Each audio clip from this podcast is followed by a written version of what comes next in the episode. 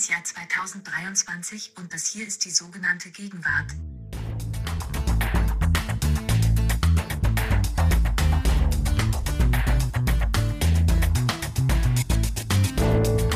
Danke Siri und herzlich willkommen zur neuen Folge des Feuilleton Podcasts der Zeit. Mein Name ist Lars Weißbrot und heute ist hier mit mir zusammen Ijoma Mangold. Hallo Ijoma, wie geht es dir? Mir geht es gut, lieber Lars. Ich freue mich, dass wir eine neue Folge gemeinsam aufnehmen dürfen. Worüber reden wir? Soll ich das verraten? Ja, sag du doch mal, worüber wir heute sprechen. Genau, denn die Verantwortung, das Thema aufzureißen, liegt bei mir, denn es war ein Herzenswunsch von mir, ein möglicherweise ein bisschen ein idiosynkratischer, weil er tatsächlich das Ergebnis war, wie soll ich sagen, von Selbstbeobachtung, indem ich geschaut habe, wie ist eigentlich dieses, diese Gesprächskonstellation zwischen äh, dir, Lars und mir. Und in vielerlei Hinsichten haben wir ähnliche Intuitionen, ähnliche Überzeugungen, in anderen Hinsichten gegensätzliche. Aber was mich vor allem interessiert, ist eine eine, also eine grundlegende Differenz, die wir nie explizit machen, weil sie auch gar nicht zu den Kategorien gehört, mit denen man versucht, Konstellationen zu beschreiben, von der ich aber glaube, dass sie untergründig doch prägend ist. Und ich fasse sie jetzt hier nur mal ganz knapp zusammen. Äh, wir haben unterschiedliche Zeitpräferenzen oder Referenzen ist das bessere Wort, Zeitreferenzen. Bei dir ist vieles in die Zukunft ausgerichtet oder dein dominanter Vektor reicht in die Zukunft und mein dominanter Vektor in die Vergangenheit. Äh, also simpel heruntergebrochen, ich schwärme von Homers Epen, du von Science-Fiction-Plots.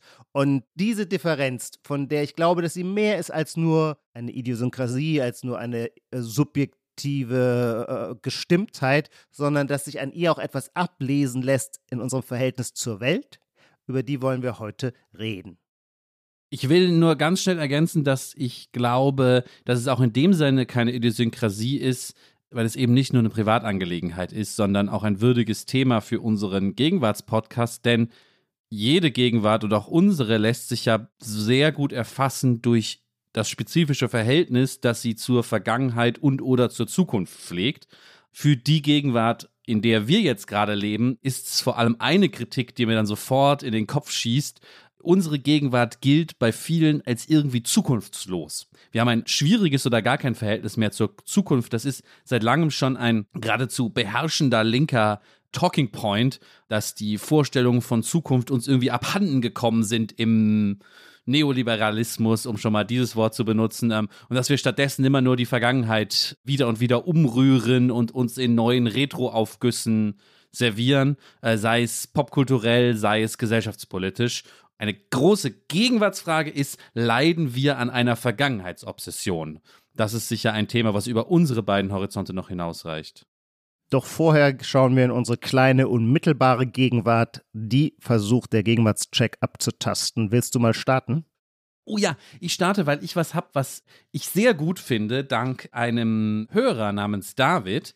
Wie immer setzt aber Davids Mail schon auf einem Gedanken auf, den ich auch schon mal hatte. Dann passt es aber besonders gut, wenn Hörer was vorschlagen. Und zwar hat David den Glukosemonitor vorgeschlagen.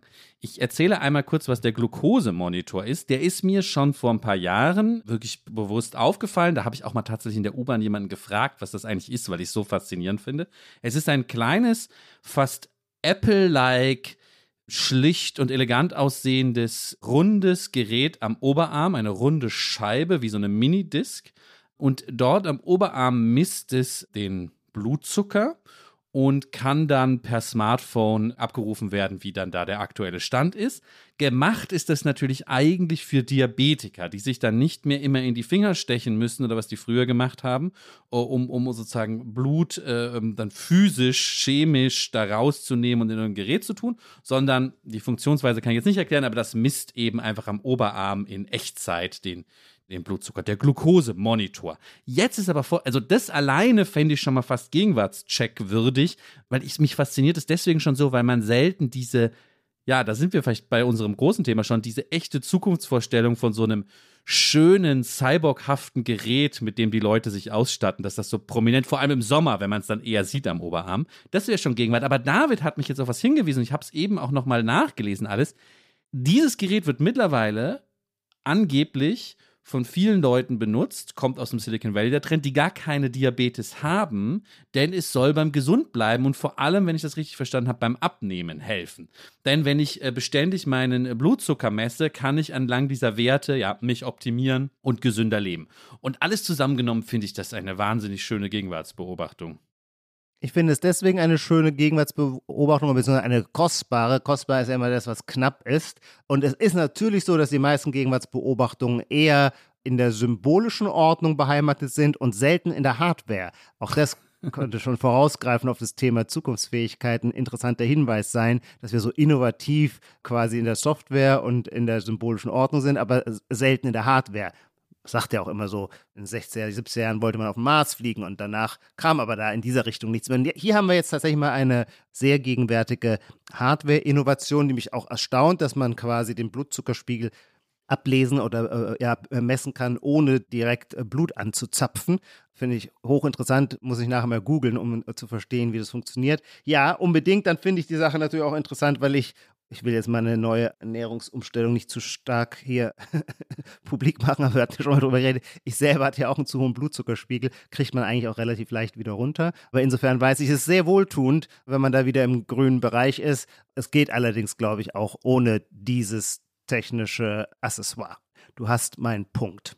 Ich habe mich jetzt quasi selber runtergemacht. Ich komme nämlich jetzt tatsächlich wieder mit einem sprachlichen Ausdruck, der mir für unsere Gegenwart zu stehen scheint und der in eine größere Reihe sich, glaube ich, einreiht. Das fällt mir auf. Im, im, im letzten Jahr mache ich, bringe ich oft in den Gegenwartscheck Dinge ein, die man unter dem Stichwort verbuchen könnte, eine stärkere Epistemologisierung unseres Alltagsvokabulars. Also der Versuch, dass man nicht mehr irgendwie so sagt, ich finde so und so, sondern dass man das in Worten ausdrückt, die irgendwie auf so einer epistemologischen Metaebene stattfinden. Also was weiß ich, statistisch, theoretisch zum Beispiel informiert sind. Und das jüngste Wort, das mir jetzt immer wieder begegnet, lautet Datenpunkt.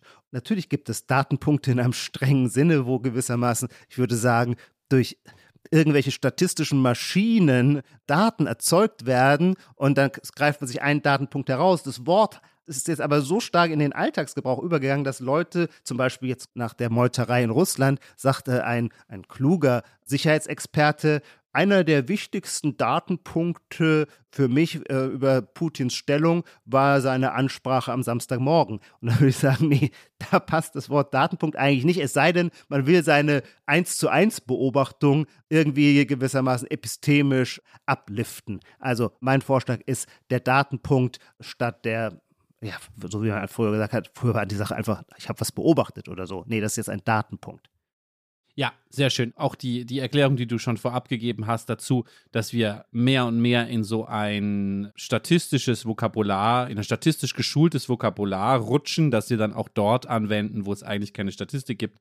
Wir hatten ja auch schon mal im Check irgendwann dass man anekdotische, das, was man davor anekdotische Evidenz genannt hat, jetzt gerne durch, den Tangin, durch die Tongue-in-Cheek-Bemerkung äh, einleitet, dass es n gleich 1 sei, ja, die Beobachtungsgröße. Ja, genau. So ein bisschen, und da, jetzt ist alles ist ein Datenpunkt. Ich sage das selber auch sehr gerne.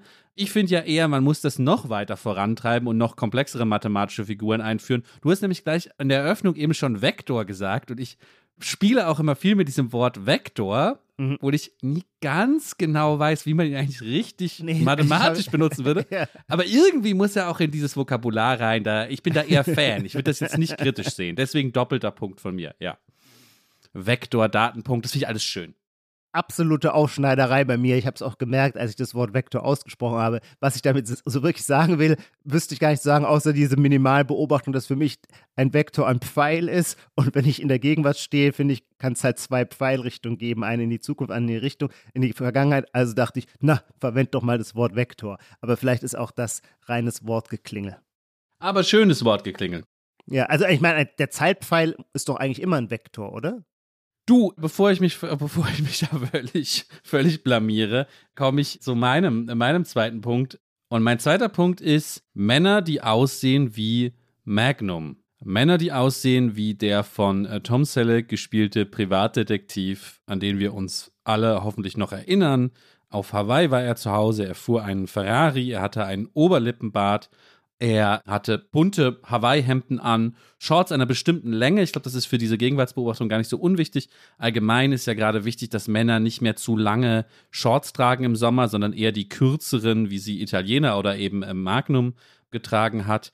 Ein Goldkettchen dazu, äh, braun gebrannt. So begegnen mir die jungen, gut aussehenden Hipster-Männer inzwischen. Ich finde, Tom Selleck Magnum ist da irgendwie ein neues Vorbild. Ich habe auch neulich auf Twitter war ein Foto nochmal von Magnum und dann hieß es irgendwie, ähm, der Männer, warum könnt ihr nicht so aussehen? Das ist mein Gegenwartscheck-Vorschlag Nummer zwei. Männer, die aussehen wie Magnum. Ah, wie soll ich mich dazu verhalten? Grundsätzlich finde ich das natürlich herrlich, die Wiederkehr meiner Jugend der 80er Jahre. Da fühle ich mich gleich beheimatet. Andererseits muss ich sagen, ich selber habe es im Straßenbild Berlins noch überhaupt nicht beobachten können. Wir haben vorhin mal im anderen Kontext drüber gesprochen, über die Rückkehr des Fukuhila, den ich auch sehr begrüße, weil der war ja so ein 90er-Jahres-Phänomen, wo man sich dann vor allem so bei Harald Schmidt und so lustig machte. Das hatte also immer so eine klassistische Abwertung. Und jetzt kehrt er quasi als Hipster Role Model zurück, also wird mit Selbstbewusstsein getragen. Und das würde ich denken, ist jetzt bei dem Magnum Outfit ganz ähnlich. Denn wenn ich versuche, die 80er Jahre aufzurufen, dann war das ja für äh, gute Alteuropäer ein Schock, also ich weiß auch noch in den 90er Jahren fanden das selbst progressive Europäer, wenn die nach Kalifornien gingen, fanden die das widerlich, dass die Leute in Shorts ins Restaurant gehen, so, ja. Auch Leute, die sogar gegen jeden Krawattenzwang waren, fanden, das geht in Kalifornien dann an Legerheit dann und an Unformalität doch zu weit. Und in dem Sinne konnte in den 80er Jahren Magnum gewissermaßen noch den guten alten eingewurzelten Anti-Amerikanismus bedienen. Das ist also die neue Welt, Hawaii-Hemd und nackte Beine. Und natürlich das Goldkettchen war sowieso Signum von Proll-Outfit. Ein Ausdruck, der übrigens völlig verschwunden ist. Der Proll war mal ganz zentral. Ich schweife jetzt so ab, aber ich merke, das löst jetzt so viel bei mir aus. Der, der Proll war doch noch die ganzen 80er, 90er Jahre eine der meistverwendeten Begriffe, um jemanden äußerlich zu beschreiben oder einzuordnen. Und ich habe den jetzt seit 15 Jahren, würde ich sagen, gar nicht mehr gehört. Insofern finde ich das, hoffe ich, dass das stimmt, was du sagst und gebe dir den Punkt nicht, weil ich es bestätigen kann, sondern weil es mich total erfreut. Also ich schaue erwartungsvoll, ich freue mich schon nachher aufs Fahrrad zu steigen, durch Berlin zu radeln, in der Hoffnung dann Vertreter dieser Renaissance zu sehen, weil ich das interessant finde, wie sich dieser Stil in unser heutiges Zeitfenster so einfügt. Okay, also ein Punkt unter Vorbehalt nochmal für mich dann bleibt noch ein letzter Vorschlag von dir, wenn ich richtig mitgezählt habe. Mein zweiter Vorschlag für den Gegenwartscheck ist eine komische Umdrehung, von der ich jetzt noch nicht ganz genau sagen kann, seit wann es sie gibt das Problem ist mein iPhone, ich bin nicht der Herr meines iPhones, sondern das macht oft Dinge, die, von denen ich mir nicht bewusst bin, dass ich sie hervorgerufen durch Einstellungsänderungen hervorgerufen habe. Aber seit kurzem, und vielleicht ist das einfach mit einem Update einhergegangen, werden wenn ich Podcasts höre, und ich höre sehr viele Podcasts, wird das Abspielen des Podcasts immer unterbrochen, wenn eine SMS oder eine WhatsApp-Nachricht reinkommt. Und dann sagt die Stimme, und ich weiß übrigens, Klammer auf, ich weiß übrigens nicht, wie man das abstellt. Ich habe in den Einstellungen gesucht und bin nicht fündig geworden. Vielleicht können unsere Zuhörerinnen und Zuhörer mir dabei helfen, Klammer zu. Dann wird das Abspielen des Podcasts unterbrochen und dann sagt eine Stimme, hier kommt eine Nachricht, die auf Englisch sagt, dieses hier kommt eine Nachricht, die nicht auf Englisch ist. Soll ich sie trotzdem vorlesen? Und wenn man da nichts sagt, verschwindet die Sache wieder in der Versenkung und der Podcast geht weiter. Kommt hingegen, und das kommt natürlich oft vor, weil das ist ja eigentlich die Idee moderner Kommunikation, dass man nicht mehr Worte ausschreibt, sondern nur noch über Emojis kommuniziert. Und zwar indem man raffiniert mehrere Emojis hintereinander schaltet. Die werden dann von der Stimme vorgelesen. Und das finde ich so lustig, die Rückübersetzung eines Emojis in Worte. Und dann beschreibt er die Emojis, Tränen in den Augen, ausgestreckter Daumen nach oben, zwei Sektgläser, die gegeneinander plingen, um mir die Botschaft mitzuteilen. Und das ist mein Gegenwartscheck, die Rückübersetzung des Piktogramms in die gute alte Buchstabensprache. Ah, ah, okay. Ah, Entschuldigung, es war jetzt alles interessant, aber das ist ja jetzt ja wirklich ein ganz spezieller Punkt, dass durch die Wände hin zurück zum Hören und zur Stimme, weil wir haben immer unsere ja. AirPods im Ohr und versuchen genau. dann auch uns die Nachrichten vorlesen zu lassen und so weiter. Funktioniert das Emoji nicht mehr und muss wieder aus, muss wieder sozusagen in Worte übersetzt werden. Eigentlich ja komisch, weil eigentlich müsste man ja eine Audio-Alternative finden, wie so ein helles Glucksen oder so für den, ja. für den Smiley. Interessant, ja. Ja, den Punkt kriegst du. Für mich ist aber der größere Zusammenhang, dass dann eine Gegenwart wäre, die wirklich den Screen eigentlich wieder ein bisschen aus dem Blick verliert und eher hört. Dadurch kommt ja überhaupt dieses Mismatch zustande. Stimmt, darüber hatte ich gar nicht nachgedacht. Das ist, das ist vielleicht sogar das Interessantere an meiner Beobachtung. Ja, ja, genau, stimmt. Daher kommt ja das, dass ich das vorlesen lasse. Wobei es natürlich, du, du hast es nicht absichtlich eingestellt. Es ist nur ein Versehen bei dir, wenn ich das richtig verstanden habe, ja. Ja, ich weiß gar nicht, dass ich irgendwas gemacht habe. Irgendwann kam das und ich kann mich seither dagegen nicht wehren, weil es nervt einen ja total. Dann machen wir weiter mit unserem großen Thema, was heute ja wirklich sehr groß ist. Wir wollen über Vergangenheit und Zukunft reden und wie sie nicht nur uns beide unterscheiden, sondern vielleicht auch die Gegenwart in zwei Lager teilen, in die, die die Richtung Vergangenheit schauen und die die Richtung Zukunft schauen. Kann man das so sagen? Wie würdest du die Situation beschreiben? Wie würdest du reinführen in dieses große Thema?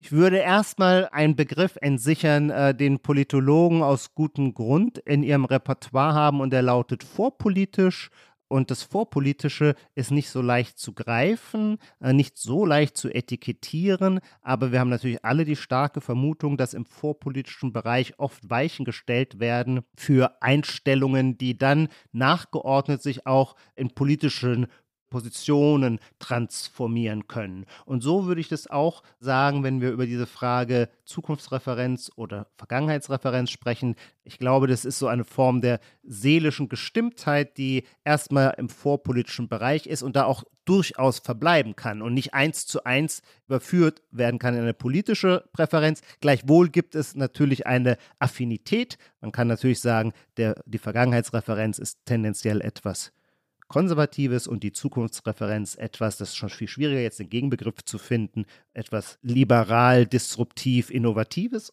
Ist das eine politische äh, Richtung? Ja, vermutlich ist es sie. Mich interessiert aber erstmal das Vorpolitische, eben weil ich glaube, dass es aufschlussreich ist, wenn man über sich selbst und die eigenen politischen Präferenzen oder Einstellungen nachdenkt, diesen vorpolitischen Bereich der was mit den eigenen Intuitionen zu tun hat, im Blick zu haben. Ich will es mal so ausdrücken, um auf unser konkretes Beispiel zu kommen. Es wird jetzt etwas blumig, aber das finde ich spricht nicht dagegen. Wenn die Seele Trost sucht, in welche Richtung schaut sie dann? In die Vergangenheit oder in die Zukunft? Ähm, ich würde also sagen, weil es immer bei ganz vielen unserer Intuitionen darum geht, dass wir uns nicht verloren fühlen wollen, sondern uns beheimatet fühlen möchten, es geht also um Beheimatung. Dann gibt es eine Fraktion, die sich gerne als Glied einer langen Kette begreifen möchte, die weit in die Vergangenheit zurückreicht. Das gibt ihnen ein Gefühl der Aufgehobenheit. Und die anderen gründen in ihrer Trostsuche ihre Hoffnungen auf eine Zukunft, von der sie sich versprechen, dass dort Dinge möglich sein werden, die es bisher noch nicht gab und die deswegen diese neuen Dinge die Welt wie sagt man so schön, zum Besseren wenden können, die Welt zu einem besseren Ort machen. Ich bin aus zwei Gründen, das hatte ich auch schon angedeutet, überhaupt auf diese Fragestellung aufmerksam geworden. Eben vor allem, weil ich es so erstaunlich finde, bei wie vielen Fragen wir ähnliche Intuitionen oder Einstellungen haben. Und dann gibt es aber immer diesen einen Punkt, wo wir immer verlässlich äh, irgendwie mit einem anderen Impuls reagieren. Je länger ich darüber nachgedacht habe, dachte ich, naja, die Differenz ist immer, ist, hat immer etwas mit dieser Zukunftsfrage, Vergangenheitsfrage zu tun. Am deutlichsten merkt man es natürlich, wir wollten schon so oft, oder du wolltest schon so oft, dass wir mal eine Folge über irgendeinen Science-Fiction-Roman oder eine Science-Fiction-Serie machen. Und es ist immer daran gescheitert, dass ich es nicht schaffe, mir diese Sachen anzuschauen, weil mich Science-Fiction so kalt lässt. Und umgekehrt habe ich immer das Gefühl, wenn ich mit einem altehrwürdigen Beispiel aus der Vergangenheit komme und ich schon fast Tränen in den Augen habe, einfach weil der Text, den ich jetzt zitiere, schon über tausend Jahre alt ist und uns mir ein erhebendes Gefühl vermittelt, zu wissen, dass ich jemanden verstehe, der vor, wie Homer vor 2500 Jahren gesprochen hat, dann merke ich, das löst bei dir einfach nicht die gleiche Form der, der Ergriffenheit aus. Das Gefühl kann ich total bestätigen, dass ich da eben mit der Vergangenheit eher fremdele, aber ich würde es noch viel stärker formulieren als als du es gerade gemacht hast. Ich gerate immer wieder, sei es im beruflichen Kontext, auf Twitter oder privat, Ja. in wirklich schlimme Streitigkeiten, weil ich dann auch äh, zur Polemik neige, wenn es äh, darum geht, dass mir Leute erklären wollen, dass wir auch gerade die Gegenwart und die Zukunft, sei es KI oder wie unsere moderne Volkswirtschaft funktioniert, dass wir es eigentlich nicht ohne Hegel verstehen können. Wir müssen jetzt Hegel und zwar im Originaltext, sonst verstehen wir das alles gar nicht. Und das ist für mich eine Vergangenheitsobsession, eine Obsession der mit der, in dem Fall Philosophiegeschichte, ja, aber man kann das sicher auch durch andere Sachen austauschen, Ja. die ich nicht verstehe, um es, um es vorsichtig zu formulieren und die mich dann in der richtigen polemischen Stimmung dann auch mal wütend macht und, äh, und zu, zu schlimmen Twitter-Gefechten führt, ja. Also das ist völlig richtig, dass du das Gefühl hast, dass ich da ein Ressentiment habe gegen das Vergangene. Und diese deine polemische Gereiztheit beim Hegel-Zitat, die ist natürlich ein Genuss für mich, wenn ich die an dir beobachte, auch weil sie was über, für mich was Überraschendes ist. Das kannte ich vorher so gar nicht und es ist natürlich immer toll, was Neues kennenzulernen, eben weil ich ganz anders ticke und gleichzeitig denke ich mir aber, so erfrischend ich deine Haltung finde, muss ich trotzdem dabei bleiben, mir hilft es oft ungemein, wenn ein scheinbar neues Phänomen auftritt und man kommt mit einem, wie soll man sagen, gut abgehangenen Gedanken von Hegel daher, um es zu beleuchten oder um es zu erhellen. Es gibt ja in der Philosophie Geschichte, also ich bin quasi mehr auf der Seite der Philosophie Geschichte. Du, auch das ist ja interessant. Ich habe auch mal Philosophie studiert und da war ich natürlich eher so in der Philosophie-Geschichte unterwegs. Du hast Philosophie studiert und dein Interesse war die analytische Philosophie, deren Markenzeichen, darüber können wir gleich noch reden, gerade ein ganz starker Affekt gegen die Philosophie-Geschichte ist, weil ihr unterstellt wird, dass sie quasi Denkfehler perpetuiert wegen sprachlicher Ungenauigkeit. In meiner Denkschule, um es so zu sagen, äh, gibt es ja diesen schönen Satz, die ganze Philosophiegeschichte sei nur eine Anmerkung zu Platon. Und ich glaube, die verkörpert das, was du ablehnst, in, in, in bester Weise, macht aber auch irgendwie verständlich, warum mir ein Hegel-Zitat so sinnig erscheint. Es scheint eben einen Moment der ewigen Wiederkehr zu geben in der Geschichte, nichts Neues unter der Sonne. Und deswegen könnte selbst eine gewaltig neue Erfindung kommen, die es vorher technisch so noch gar nicht gegeben hat und die zeitlich dann aber Phänomene, die sich möglicherweise eben doch mit einem Gedanken oder einem Begriff von Hegel gut fassen lassen. Du machst eine erwartungsvolle Pause. Ich, ich irgendwie will ich, traue ich mich gerade gar nicht in diese, in diese Hegel-Debatte einzusteigen, weil man da immer nur, Ja, ja. nur wahnsinnig viel Ärger kriegt. Außerdem müsste man ja jetzt schon differenzieren und das mache ich ganz kurz und zwei, drei Sachen trennen. Eine Frage ist ja, gibt es beim philosophischen Denken Gibt es überhaupt beim Denken, gibt es überhaupt in dieser Welt, egal bei was, so etwas wie Fortschritt? Ja. Wenn es den gibt, spricht das ja erstmal, oh Gott, ich werde sehr viel Ärger bekommen, gegen die Hegel-Lektüre. Ja. Weil Hegel, er mag zwar als Einzelgenie herausragen, aber unter dem Verdacht steht, noch nicht von dem vollen Fortschritt des Denkens profitiert zu haben, das wir heute haben. Ja. Ja. Diese These ist natürlich streitbar. Viele würden sagen, das gibt es nicht oder das ist ein naiver Quatsch zu denken. Philosophie oder solche äh, geisteswissenschaftlichen Bestrebungen sind irgendwie heute zuverlässiger als früher oder so. Aber ja, das wäre Punkt Frage 1. Die andere Frage Übrigens ist würde natürlich. T ja. Hegel, jetzt wage ich mich ganz kurz mal weit voraus, Hegel würde es übrigens ähnlich sehen. Hegel war ja auch der Meinung, dass die Mhm. Entwicklung des Geistes eine Stufe erreicht hat, in der jetzt erst das absolute Wissen für ihn möglich wurde. Und es war für Thomas von Aquin noch in dieser Weise nicht zugänglich. Also vielleicht sage ich was Falsches, aber so würde ich denken, das ist, ist selber eine hegelianische Idee. ich lasse das jetzt gerade mal so stehen und mache nur noch, noch einen zweiten Punkt, um vielleicht auch Ja. vor diesen ganz großen Philosophie-Hegel-Fragen wegzukommen. Ja. Es gibt ja auch einen Bezug auf die Vergangenheit, der nicht so funktioniert, dass man sagt, dort in der Vergangenheit haben die ganz Großen gelebt und die haben, so hast du es ja gerade so ein bisschen formuliert, die haben es alles schon gesehen und gewusst und wir müssen uns nur auf sie be beziehen, ja, Mhm. sondern die eher so funktioniert, jede Vergangenheit, jede Zeit hat ihr eigenes Denken und wenn wir schlauer werden wollen, uns emanzipieren wollen, müssen wir eben immer das je eigene Denken verstehen und in seiner Differenz irgendwie begreifen. Oder wir müssen alle Sachen aus ihrer Zeit, aus ihrer Geschichte heraus verstehen. Das ist aber auch eine Haltung, von der ich das Gefühl habe, dass sie sehr inflationär uns überrollt mit einem, ja, mit einem ewigen Bezug nur auf Ideengeschichte und jetzt auch wieder sehr provokant formuliert, mir fehlen dann die Ideen. Also Leute machen immer Ideengeschichte, aber ich hätte gern lieber die Ideen. Ein Beispiel, wo das für mich so zusammenschnurrt auf einen ganz markanten Fall, ist, dass die ein oder anderen analytischen Philosophen gern mal den kleinen Jokus machen und zu sagen, also wenn man irgendwas herausfinden will über einen Begriff, das ist das aller, aller schlechteste Mittel dazu, das allerunzuverlässigste ist Etymologie. Außer natürlich, ich will wissen, wo der Begriff etymologisch herkommt, aber jenseits davon bringt mir das Wissen darum, dass Ökonomie von griechisch Oikos des Haus kommt, ja, bringt mir erstmal wenig, wenn ich wissen will, wie Inflation funktioniert oder wie Wirtschaftswachstum funktioniert. So. Und das scheint so ein, so ein, so ein etymologischer Fehlschluss sein, der super beliebt ist, den man kaum übersehen kann, wenn man sich in geisteswissenschaftlichen Kontexten bewegt, von Feuilleton bis Volksbühne, ist Etymologie eigentlich das liebste Stilmittel, das liebste Erkenntnismittel. Ich kann Heidegger jetzt nicht zitieren, vielleicht kannst du es, aber auch dort ist das ja fast zur Karikatur geronnen, wie immer wieder auf die etymologische Eigentlichkeit des Wortes Bezug genommen wird. Und damit kann ich halt gar nichts anfangen. Das ist tatsächlich was, wo ich, hast schon recht, einen Affekt habe und denke so, ja, es ist nett, dass du weißt, dass Eukos Haus heißt, aber was bringt mir das jetzt, wenn ich jetzt mal verstehen will, wie eigentlich der Kapitalismus heute funktioniert? Lars, ich finde das äh, Etymologie-Beispiel natürlich trefflich, weil es tatsächlich in, so in geisteswissenschaftlichen Milieus eine, eine, große Rolle spielt. Und ich selber würde auch sagen, dass ich oft äh, so ein Evidenzerlebnis habe. Es taucht ein neues Phänomen auf und dann sagt man, ah, schau mal, was steckt eigentlich in der Wurzel, auf der Bedeutungsebene dieser Wortwurzel drin. Und dann gibt einem das tatsächlich einen Aufschluss über eine reale soziale Praxis in der Verwendung der Sache, die der Begriff bezeichnet, die wir erstmal nicht auf dem Schirm hatten und über die die Etymologie uns tatsächlich etwas verrät. Aber das kann natürlich auch parodistische Züge annehmen. Was aber interessant ist, warum finde ich zum Beispiel, du hast das Beispiel die Ökonomie, es wird zurückgeführt auf griechisch Eukos, warum überzeugt mich das? Naja, es überzeugt einen halt oft das, wo man selber gewissermaßen Aktien drin hat.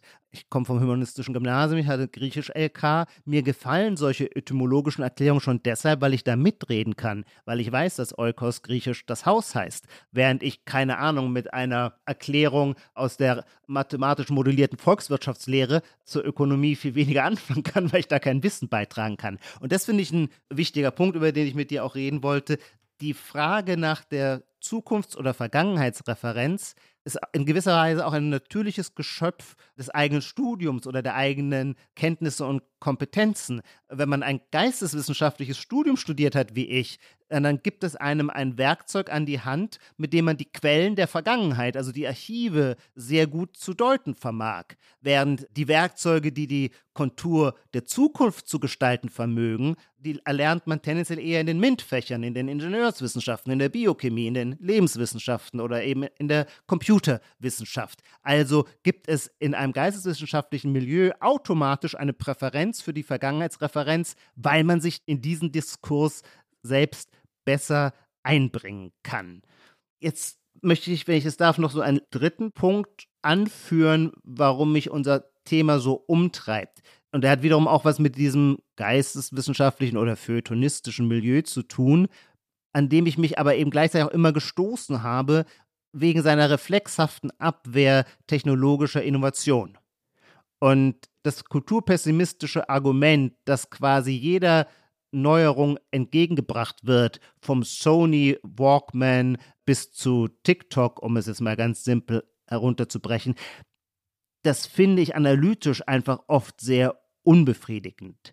Gleichzeitig hatte ich dann auch immer die Sorge, dass eben auch mein Blick in diesem Sinne Interesse geleitet sein könnte, dass ich mich deswegen für die Vergangenheit dann entscheide, weil meine eigene berufliche Kompetenz in der Zukunftsbranche weniger gefragt sein könnte. Das weiß ich, äh, mittlerweile habe ich mir da Klarheit verschafft, aber wenn ich zurückschaue, weiß ich schon, dass ich in den 90er Jahren während meines Studiums technologischen Fortschritt auch einfach deswegen nicht mochte, weil ich Angst hatte, dass in dieser zukünftigen Welt meine Arbeitskraft nicht mehr abgefragt würde.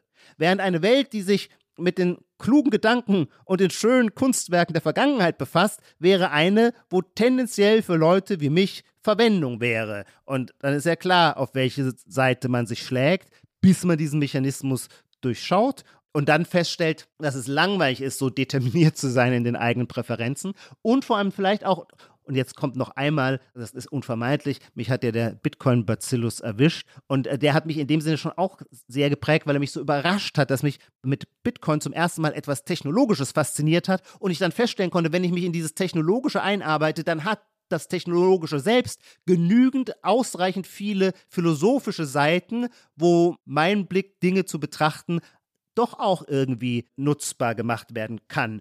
Und damit erschloss sich für mich ein neuer Raum. Da schließe ich jetzt, da docke ich jetzt so ein bisschen bei deiner Science-Fiction-Faszination an. Es erschloss sich für mich tatsächlich diese Terra Incognita, die ich vorher als Geisteswissenschaftler als Terrain gar nicht gesehen habe. Also die Zukunft ist ja immer das Neue und in früheren Epochen hieß das Neue, war auch immer der neue Ort. Also man kam quasi vom alten Kontinent Europa und konnte auch durch Seefahrt aufbrechen über die großen Ozeane, erschloss man sich neue Weltgegenden und entdeckte irgendwann Amerika. So, jetzt haben wir quasi die planetarische Erkundung ist abgeschlossen. Wo kann jetzt das Neue herkommen? Nun, entweder aus anderen Milchstraßen, das ist, die Science-Fiction-Option bis in die 70er Jahre, bis wir dann irgendwann das Interesse am Mond und an der Marsfahrt verloren haben. Kehrt jetzt langsam wieder zurück, aber es ist ein anderes Thema. Oder eben, und das ist auch Terra Incognita, auch ein neuer Zukunftsraum, der Cyberspace. Die Erfahrung zu machen, dass man über den Cyberspace natürlich auch als phänomenologisch gestimmter Geisteswissenschaftler mitsprechen kann, macht ihn für mich natürlich gleichzeitig wieder interessanter. Mir fällt nur gerade ein, ein, Zitat ein, was so schön perfekt passt zu allem, was du gesagt hast, weil in, in einer der Star Trek-Filme heißt Das unentdeckte Land, was sich als Metapher auf die Zukunft bezieht, also genauso wie du das jetzt gemacht hast, aber natürlich eigentlich, wie dann aufgeklärt wird, ein Shakespeare-Zitat ist. ich müsste es jetzt, glaube ich, nachschauen, aber mal irgendwie sowas gesagt hat wie, es gibt ein, ein unentdecktes Land, kein Reisender kehrt je zurück aus diesem unentdeckten Land. Ich glaube, das bezieht sich dann auf die Zukunft oder das Leben nach dem Tod oder so, ja. Also bei Star Trek wird das so verkauft, wie es bezieht sich auf die Zukunft. Da kommen jetzt so alle, alle Stränge zusammen, die wir gerade aufgefaltet haben. Meine Science-Fiction-Begeisterung, dass man dann die Shakespeare-Zitate erkennen muss, wo sie fallen, ja. Das ist nämlich auch ein schönes Paradox, dass natürlich gerade in der Science-Fiction-Welt die Autoren sehr oft mit alten, überlieferten Motiven, Begriffen oder Wörtern arbeiten, sodass auch die Science-Fiction-Welt nicht ohne ihre Traditionsbestände auskommt. Ja, natürlich. Ich will auch gerade noch mal den Bogen wegschlagen von Hegel und Shakespeare hin zu Walkman und TikTok, was du ja schon erwähnt yeah. hast, weil ich glaube, eine ganz wichtige Gedankenfigur in dem Zusammenhang ist, dass das, was uns eigentlich das Neue versprochen hat, was wir als Walkman und TikTok dem Shakespeare und Hegel entgegengehalten haben, auch nicht mehr neu ist. Also dass das Versprechen des Neuen sich nicht mehr eingelöst wird.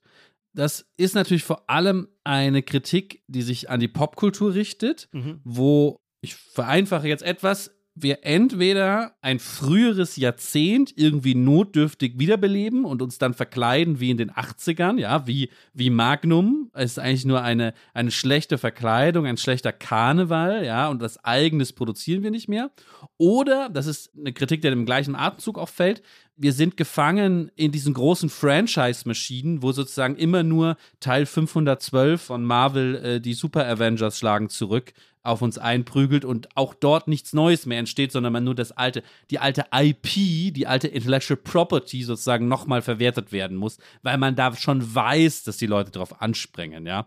Beides zusammenzeichnet das so ein düsteres Bild, dass die Popkultur, die mal der Ort des, das, der Ort des Neuen war, jetzt auch nur die ewige Wiederkehr des Immergleichen irgendwie ist. Damit einhergeht dann, und für diesen für diesen Zusammenhang ist sicher sehr berühmt der ähm, Kultur, linke Kulturkritiker Mark Fischer, der das in den Nullerjahren und später in seinen Texten ausgearbeitet hat. Verbunden damit ist eine größere Kritik, die sagt, auch in den großen gesellschaftlichen, gesellschaftspolitischen Fragen, ja, fehlen uns die Visionen und Utopien und ist, man popelt dann irgendwie im Bestehenden herum, aber es gibt dem, was dann Mark Fischer berühmterweise den kapitalistischen Realismus genannt hat, eben gar keine Idee mehr von was anderem. Und selbst, so könnte man sagen, der Kapitalismuskritiker, dem fällt heute nichts Besseres ein, als zu sagen, oh ja, in den goldenen Nachkriegsjahrzehnten, da gab es noch starke Gewerkschaften, das war doch irgendwie besser. Ja, aber das ist sozusagen auch nur eine Vergangenheit, die, irgendwie reinszeniert wird und nicht mehr in die Zukunft weiß. Mark Fisher hat dafür ein Bild gefunden in einem britischen, britischen Film äh, Children of Man, einem ja, dystopischen Science-Fiction-Film, auf jeden Fall einem dystopischen Zukunftsfilm. Children of Man, ich weiß nicht, ob du den Film kennst. Da sind ganz viele Sachen dran interessant, die, die, die Mark Fisher in, in, in seinem Buch Kapitalistischer Realismus schön auseinandernimmt. Aber eine wichtige Idee ist die, diese Welt, die da gezeigt wird, diese dystopische Welt, in der alles den Bach runtergeht und England eigentlich äh, so ein halb faschistischer Staat ist, der ähm, abgewickelt wird und die Hälfte der Leute lebt eh in Armut. Das ist alles passiert, weil, das ist die Premise des Ganzen keine Kinder mehr geboren werden. Es ist irgendwas, das wird nicht erklärt, irgendwas in der Welt passiert, die Wissenschaftler rätseln, dass die Fruchtbarkeit der Frauen auf quasi null gesunken ist und sozusagen der jüngste Mensch der Welt ist irgendwie 16, den es gibt. Es werden keine Kinder mehr geboren. Das nimmt Mark Fischer natürlich als Metapher für diese Krise. Es kommt nichts Neues mehr in diese Welt und die alternde Gesellschaft ist auch eine Gesellschaft, die an ihren eigenen Ideen altert. Ja. Ich will nur zu dieser Kritik sagen, dass sie schon so ein bisschen durchgenudelt ist. Dafür kann, glaube ich, Mark Fischer nichts, aber diese verlorene Zukunft ist, glaube ich, in den letzten fünf Jahren zu oft die Pointe von linken Meinungsbeiträgen gewesen, dass man es jetzt vielleicht gar nicht mehr hören kann. Aber trotzdem, ich glaube, es ist natürlich auch diskursiv, rhetorisch eine wichtige Gegenwartsidee, die ich jetzt mal neben meine Kritik an Hegel stelle. Beides hat, glaube ich, erstmal wenig miteinander zu tun. Vor allem bei meiner Hegel-Kritik, und erst recht, wenn ich es jetzt für Marx benutzen würde, würden Linke natürlich mir niemals zustimmen diese Mark Fischer-Idee ist natürlich eine urlinke Idee, ja. Ein allerletzter Satz noch, weil ich habe gesagt Popkultur, aber du hast ja auch den Walkman und die Technik genannt. Mark Fischer, noch mehr David Graeber sagen das Gleiche, und da wird es natürlich dann noch spannender, übrigens auch für technische Entwicklung. Sagen, die technische Entwicklung, seit der Neoliberalismus regiert, ist gar keine neue mehr. Auch dort wird uns immer nur alter Wein in neuen Schläuchen, die dann auch nicht mal richtig neu sind, äh, präsentiert. Und wir werden sozusagen veralbert und deswegen gibt es eben nicht die besprochenen Raketen, die auf den Mars fliegen oder so, die wir uns früher vorgestellt haben. Das ist lustig, dass dann so zwei dezidiert linke und sogar anarcho-linke Denker wie Graeber und Mark Fisher dasselbe sagen wie der rechtslibertäre Peter Thiel, der ja auch unserer Epoche vorwirft, dass der eigentlich wissenschaftlich-technologische Fortschritt von der Digitalisierung abgesehen in den 70er Jahren eingeschlafen ist. Da kommt jetzt also aus zwei unterschiedlichen Richtungen, wird gewissermaßen ein Innovationsdefizit diagnostiziert. Ich mal eine, eine Fußnote, weil das muss ich unten verlinken. Es gibt ein ganz tolles, äh, eine ganz tolle Debatte genau um diesen Punkt zwischen Graeber und Thiel, die von mal vom US-Magazin Baffler veranstaltet wurde. Gibt es hoffentlich noch bei YouTube. Ich verlinke das Ach, stimmt. unten. Lange her, da habe ich das mal gesehen, stimmt. Über ihre Gemeinsamkeiten und natürlich dann doch auch die Unterschiede, die sie, Ja. die sie haben. Aber guter Punkt, ja, verlinke ich unten. Jetzt wollte ich drei Anmerkungen zu deinen Beobachtungen sagen. Die erste, einfach nur so auf der stofflichen, materiellen Ebene. Du sagtest, diese Kritik habe selber schon was abgenudeltes in den letzten fünf Jahren. Da würde ich sagen, nicht in den letzten fünf Jahren, sondern tatsächlich in den letzten 20 Jahren. Das ist jetzt keine Abwertung dessen, was du beschreibst, sondern ich will nur den Rahmen, also das Maß, in dem diese Überlegung kurrent geworden ist, ist schon wirklich sehr, sehr groß. Wenn man sich zum Beispiel an die in den Nullerjahren äh, ganze Feuilleton-Ausgaben füllende Debatte über die Rekonstruktion äh, des Berliner Hohenzollern-Schlosses nur als ein Beispiel unter vielen zurückdenkt, dann war das natürlich da immer schon genau dieser Vorwurf, dass wir nur noch in den Rückspiegel schauen, wie es damals dann manchmal gerne hieß, und dass unsere Zeit nicht mehr in der Lage sei, gewissermaßen einen neuen, kühnen, visionären architektonischen Entwurf für das architektonische Zentrum oder für das geografische Zentrum der Hauptstadt des wiedervereinten Deutschlands zu schaffen, sondern zurückgreifen muss in die Rekonstruktion eines borussischen Schlosses äh, der, der, Vergangenheit, das dann quasi wie in Disney World oder so wie äh, Ludwig II. mit seinem Schloss Neuschwanstein so ein Zuckerguss Historismus hervorgebracht hat. Kurzum, der Vorwurf, dass die Avantgarde nicht mehr kreativ und produktiv sei und wir uns nur noch an das Wiederaufwärmen alter Phänomene, du hast es ja auch schon angedeutet, in der Popmusik gilt das ja auch, äh, das Beste aus den 80er, 90er und äh, Nullerjahren oder so, wie es da immer heißt, der Ruf, wo bleibt das Neue, wo bleibt äh, unsere kreative Disruption, ist da an allen Ecken und Enden zu hören. Jetzt habe ich drei Punkte versprochen, aber so ist es, während man spricht, funktioniert der Arbeitsspeicher dann immer nicht, sondern wird manchmal aus Versehen gelöscht. Deswegen weiß ich jetzt die anderen zwei Punkte nicht. Okay, aber dann nutze ich die Gelegenheit und, und grätsch an der Stelle, an der Stelle nochmal rein und will eigentlich noch, noch einen weiteren Aspekt dieser Vergangenheit-Zukunftsdichotomie, die unsere Gespräche so prägt, hinzufügen, wo ich mir gar nicht sicher bin, wie viel das eigentlich mit dem Rest zu tun hat, ja. Oberflächlich gibt es natürlich Verbindungen, denn du hast am Anfang schon gesagt, es gibt diesen Widerspruch noch zwischen Science Fiction und Begeisterung für die Epik. Ja? ja? Du liest gern den Parzival, ja? Ja. Und ich möchte jetzt endlich mal eine Folge über Dune machen hier im Podcast. Und Genau. wie, wie geht das eigentlich zusammen? Wenn ich weiß, womit ich dich nie abholen kann, dann wäre es jetzt mit irgendeinem 200 Jahre alten Gedicht. Und dann frage ich mich immer, warum gibt es da keine Gestimmtheit bei dir? Und ich habe irgendwie den Verdacht, dass zwischen dem ästhetischen Phänomen und seiner Tatsache, dass es aus der Vergangenheit kommt, eine Verbindung besteht, die dich dafür unempfänglich macht. Ja, aber bevor ich über mich nachdenke, würde ich jetzt, glaube ich, einfach nur mal festhalten, dass das ja nicht nur mich trifft, sondern man auch sagt, die äh, Leute im Silicon Valley die lesen nur Science Fiction, das wirft mir ja auch mal Elon Musk vor. Ähm, dem fehlt ein Verständnis unserer Kulturgeschichte, überhaupt ein geisteswissenschaftliches Verständnis, weil die immer nur den flachen, langweiligen Science-Fiction-Mist gelesen haben. Ja, und als Kinder ja. haben sie irgendwie bei Asimov was über Roboter gelesen und jetzt denken die, äh, sie wollen Roboter bauen oder so. Hätten die mal Walter von der Vogelweide gelesen, dann ähm, sähe das schon wieder anders aus oder so ungefähr wird dann, ja. wird dann kritisiert. Bei mir persönlich ist es vielleicht eher so, dass du mich, deswegen waren die Beispiele gar nicht so gut gewählt, mit Parsival und der Ilias ganz gut abholen könntest. Ach diesen Vorwurf würde ich mir dann gar nicht machen lassen, weil wenn ich, wenn ich jetzt die Chance habe, meinem, meinem Kind zum Einschlafen tatsächlich irgendwas, was ich nicht so gerade noch erinnere aus Schwabs Zusammenfassung, die ich als Kind gelesen habe, ja. Ich habe natürlich nicht wie du im Original Griechisch in der Schule, ja, die Ilias gelesen, aber auch als Arbeiterkind kam ich immer in eine Ausgabe von, wie heißt der Gunther? Gunther Schwab? Gustav, Gustav, Gustav Schwab. Schwab. Ja. Sagen des klassischen Altertums. Und jetzt versuche ich das sozusagen auch meinem Kind irgendwie weiterzugeben und überlege so, was kann ich ihm da erzählen, was auch nicht zu brutal ist, mache meine eigene Zusammenfassung. Es gab neulich den Moment, dass ich irgendwie von Odysseus erzählt habe und dann aber auch von Achill. Mhm. Und bei Achill habe ich dann gesagt, dass das der Allerstärkste ist.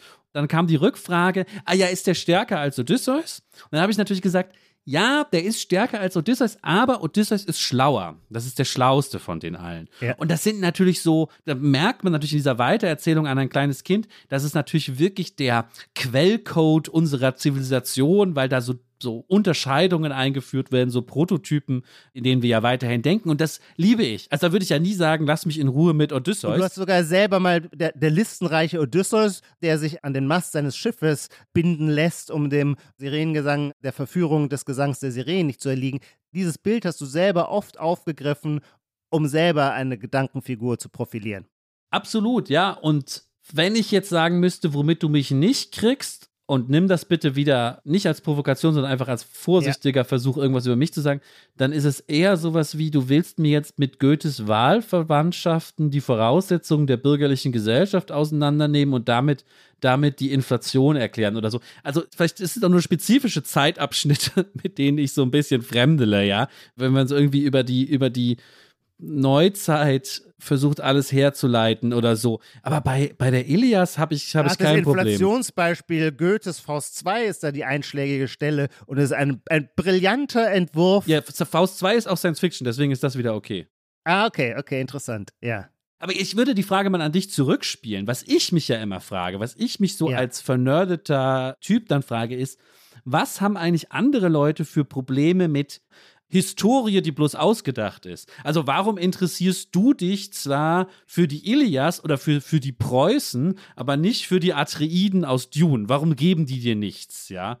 An den Atreiden aus Dune begeistert mich am meisten, dass das Wort so ähnlich klingt wie die Atriden in der griechischen Mythologie, also das Familiengeschlecht oder die Dynastie der Agamemnon entstammte, der Fluch der Atriden, diese furchtbare Familie, die sich immer gegenseitig umbringen musste. Aber die Frage ist total berechtigt, ich habe auch keine so einfache Antwort, aber die trifft ins Herz meines Bedürfnisses, mit dir darüber zu sprechen. Denn meine Position oder mein Verhältnis zur Vergangenheit ist überhaupt keines, also wie soll ich sagen, ich will damit nicht irgendwie in irgendeiner Weise Recht haben oder irgendwas durchdrücken. Ich will nur sagen, das ist ein Gefühl von mir, über das ich gar nicht hinweggehen kann. Das meine ich immer mit diesem Begriff des Vorpolitischen. Und deswegen suche ich auch nach einer so grundlegenden Erklärung, die kann irgendwie nur la lauten, dass ich einfach immer eine starke, gegenüber allen, die gelebt haben, gegenüber allen Toten, keine, nicht Loyalität, das wäre Quatsch, das wäre das falsche Wort, aber doch eine starke Pietät empfinde, dass andere vor uns sich bemüht haben, etwas Schönes hervorzubringen, einen klugen Gedanken niederzuschreiben, mit der Rätselhaftigkeit der Existenz umzugehen und irgendetwas Form werden zu lassen, diese Anstrengung, gewissermaßen etwas zu gestalten über dem Abgrund der Sinnlosigkeit. Es wird jetzt sehr pathetisch, aber anders vermag ich mein Gefühl nicht zu umschreiben. Das rührt mich, das hat meine Verbundenheit und das spricht zu mir. Und ich habe es am Anfang ja schon angedeutet. Natürlich hat es, glaube ich, sehr viel etwas mit einer Sehnsucht, mit einer Trostbedürftigkeit, mit einem Bedürfnis nach Beheimatung zu tun. Und man ist ja nicht nur im örtlichen beheimatet, sondern auch vielleicht sogar noch viel mehr im zeitlichen. Ich fühle mich gewissermaßen weniger allein, wenn ich weiß, dass auch schon der frühgriechische Lyriker Achillochos die Feigheit im Angesicht des Krieges gerühmt hat, um nur jetzt irgendein Beispiel zu nennen. Ich kann das nachvollziehen, was du sagst, aber mir fehlt eben die symmetrische andere Richtung. Und wir haben inzwischen sogar eine philosophische Schule, die nennt sich Long-Termism, ist auch im Silicon Valley natürlich beheimatet und wird auch sehr kritisiert mit sozusagen deren Überlegungen im Hinterkopf, würde ich dich jetzt fragen, warum verspürst du dieses Gefühl, sei es jetzt Loyalität, Pietät, offensichtlich ja auch ein moralisierendes Gefühl, warum verspürst du das gegenüber der Vergangenheit, aber nicht gegenüber der Zukunft, nicht gegenüber den vielen Möglichkeiten, die uns offen stehen, den vielen Wegen, die wir noch beschreiten werden, beschreiten können, um dem, wie hast du es formuliert, ja, dem Abgrund des Nichts irgendwie was abzuringen, ja? Warum fühlst du dich gegen gegenüber denen nicht irgendwie verpflichtet? Wäre das nicht das Grundgefühl, was, was vielleicht auch eine Science-Fiction-Lust begründet oder so? Ich weiß nicht, ob ich dir wirklich richtig antworten kann. Ich kann nur so tastend sagen, ich glaube, die Vergangenheit holt mich gewissermaßen bei meiner melancholischen Seite ab und die Zukunft eher bei meiner Neugier. Und weil natürlich ein Leben ohne Neugier auch leer und öde ist, will ich immer gerne auch alles tun, dass die nicht einschläft und dann gerne auch ins kalte Wasser springen und dann unbedingt endlich mal Science Fiction lesen. Aber ich merke, es fällt mir einfach nicht so leicht.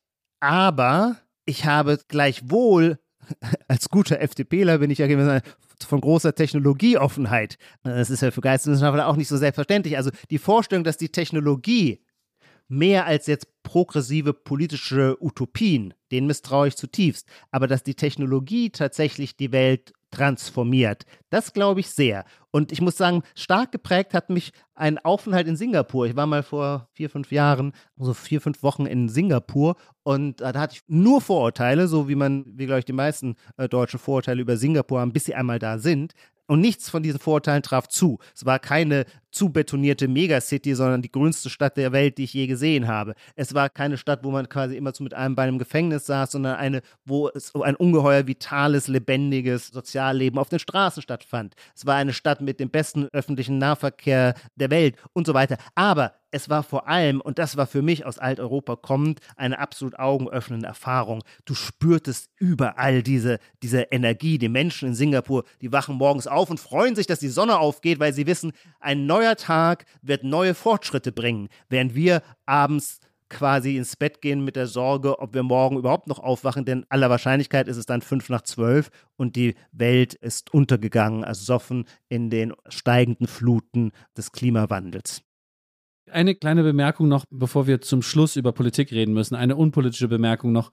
Ich bin mir nicht ganz sicher, ob meine Lust an der Zukunft oder etwas spezieller an Science-Fiction-Erzählungen, Zukunftserzählungen, ob die nicht durchaus auch oft eine melancholische Seite hat. Das ah, ja. Gefühl, es gibt eine Science-Fiction-Serie, die ich sehr schätze oder die viele sehr schätzen, Babylon 5, über eine Raumstation. Eine epische Handlung, ja, da sagt man dann auch immer episch, sagt der Nerd dann, weil es sie so über mehrere Staffeln hinwegträgt. Und die allerletzte Folge, die das Ganze beendet, hatte auf Deutsch den, den wunderschönen Titel, ich glaube auf Englisch heißt sie gar nicht im Original so, in 100 in 1000 Jahren, weil kurz einfach einmal 100 Jahre in die Zukunft gesprungen wird und dann sogar 1000. Man könnte es sogar noch ergänzen, du könntest sogar noch mal eine Million Jahre in die Zukunft springen. Und diese Art von Zukunftsblick, Tiefenblick, ist für mich auch mit einer, mit einer Melancholie verbunden, wenn auch in, weil ich jetzt schon Dune erwähnt habe, wenn in Dune immer klar gemacht wird, hey, wir sind hier im Jahr 52.000, aber nicht mal nach Christus, weil die Zeitrechnung war dann wieder was anderes und dahinter kommt auch noch mal was. Das ist vielleicht wirklich so wie bei Walter Benjamin, das einfach so Trümmer über Trümmer, gerade wenn es eher dystopische Zukunftsvorstellungen sind, sich gehäuft haben und irgendwo guckt noch so unsere Gegenwart so einmal so ganz kurz durch und jemand erinnert sich. Das hat ja auch was Melancholisches. Also diese Lust könnte man, diese Lust in der Melancholie könnte man da auch, könnte man da auch befriedigen. Aber was ich eigentlich sagen will, ist, du hast ganz am Anfang gesagt, das sind vorpolitische Fragen, ja. Ja. Und dann haben wir zwischendurch kurz angedeutet, ja, hast du jetzt gerade nochmal gesagt, die FDP Perspektive auf die Technik. Können wir gerade versuchen, das, was wir gesagt haben, nochmal auf so politische Kategorien ein bisschen mehr zu übertragen? Also, das Konservative hat irgendwie einen Bezug auf die Vergangenheit. Gleichzeitig gibt es doch dieses berühmte Zitat von Strauß: Konservative steht an der Spitze des Fortschritts. Genau, konservativ sein heißt an der Spitze des Fortschritts mitmarschieren. Genau, und dann hast, dann hast du schon das Problem aufgeworfen, die Liberalen sind technologieoffen auf die Zukunft, sind aber extrem, werden extrem nervös, wenn jemand irgendwie in die Zukunft plant. Dann ja. heißt es sofort, ja. das ist hier Hayek Anmaßungen von Wissen, das sind so ja. böse Linke und wer da irgendwie in die Zukunft plant, eigentlich steht er schon mit halbem Fuß im Gulag. Das dürfen wir auf keinen Fall zulassen, wenn da jemand rumplant. So, also es scheinen ja auch ganz unterschiedliche Perspektiven auf die Zukunft zu sein, die dann wieder Linke und Liberale haben oder nicht haben.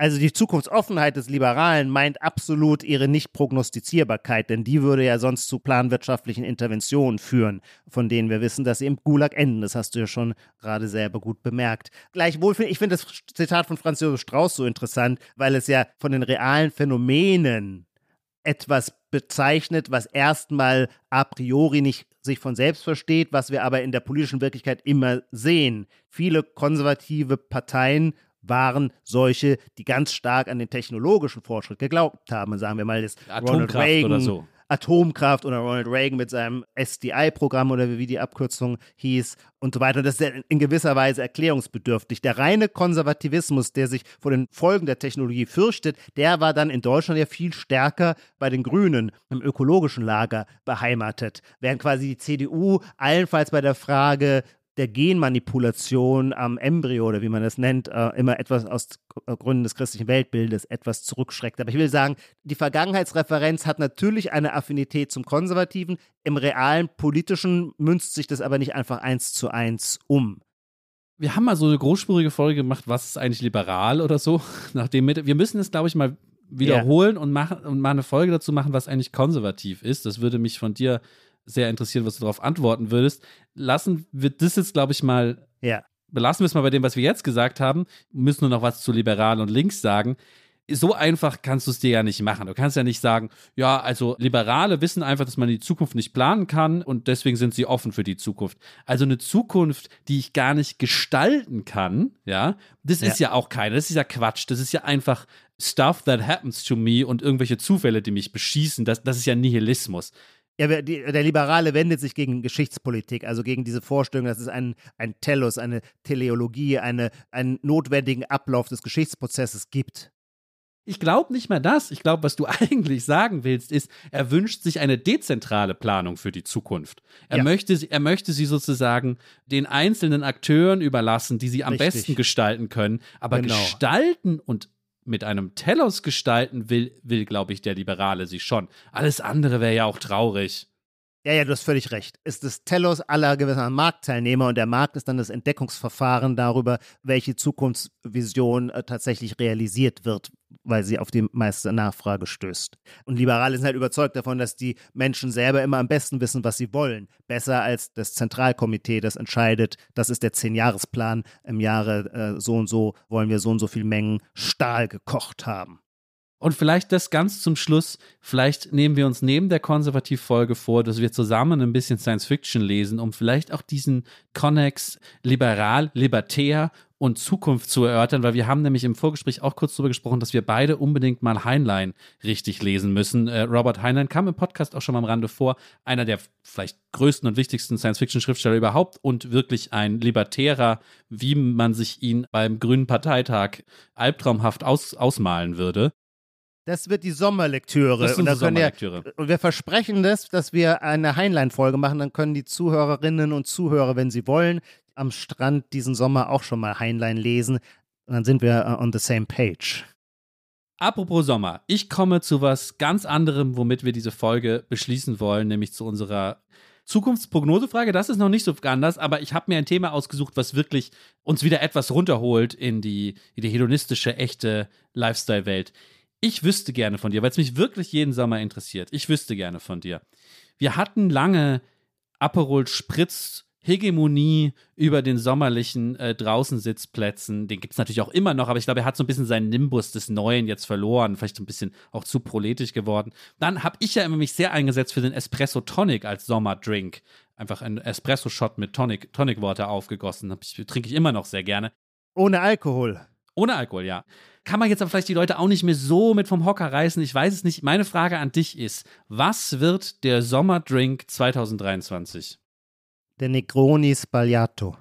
Oh, was ist, äh, ich sage jetzt, du sagst Negroni, da hätte ich dann gesagt, das ist ein bisschen spät, aber was ist der Negroni? Sag's nochmal bitte, das klingt schon so schön. Spagliato äh, heißt fehlerhaft auf Italienisch und es ist einfach eine Varianz, die aber noch übler ist in der Menge ihrer alkoholischen Zutaten, die ich jetzt aber leider nicht aufsagen kann. Kannst du was zum Vibe sagen, wonach es sich anfühlt oder wie, wie die Leute aussehen, die das trinken? Das ist ja das Tolle bei den Dingen mit Vibe. Man kann sie, wenn man früh ein Vibe spürt, ist es ein, in einem Zustand, wo man es noch nicht in Worte fassen kann.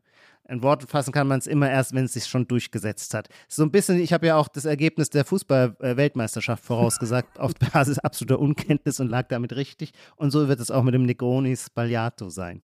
Im Herbst werden wir es wissen. Erst im Rückspiegel. Im Rückspiegel genau. werden wir es erst wieder wissen, was der Sommerdrink war. Ich danke dir für dieses, für dieses tolle Gespräch. Mich hat das jetzt irgendwie sehr angeregt. Ich hoffe, unsere Hörerinnen und Hörer ich auch. Ich danke dir, ja. dass du dich auf dieses Thema eingelassen hast, das bei mir tatsächlich ein wenig so eine, ein seelisches Bedürfnis war. Ich hoffe, dass es trotzdem von allgemeinem Interesse sein konnte. Ich glaube auch. Bis bald.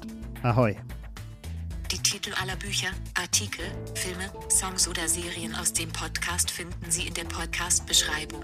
Bei Anregungen, Kritik und Lob schreiben Sie uns gerne an gegenwart.zeit.de.